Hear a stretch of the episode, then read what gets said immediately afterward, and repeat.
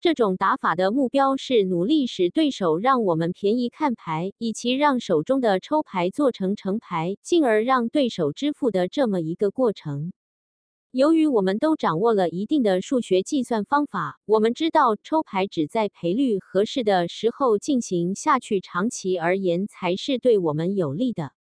但问题是，如果对手翻牌下注，我们在转牌圈没有击中想要的牌，面对再一次的下注，我们将很难决定是否继续跟注去看那张和牌。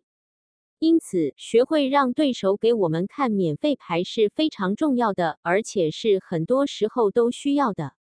为了使这个打法奏效，需要我们是处于有位置的一方。同时需要注意的是，这种打法对抗消极的对手比对抗激进的对手更有效。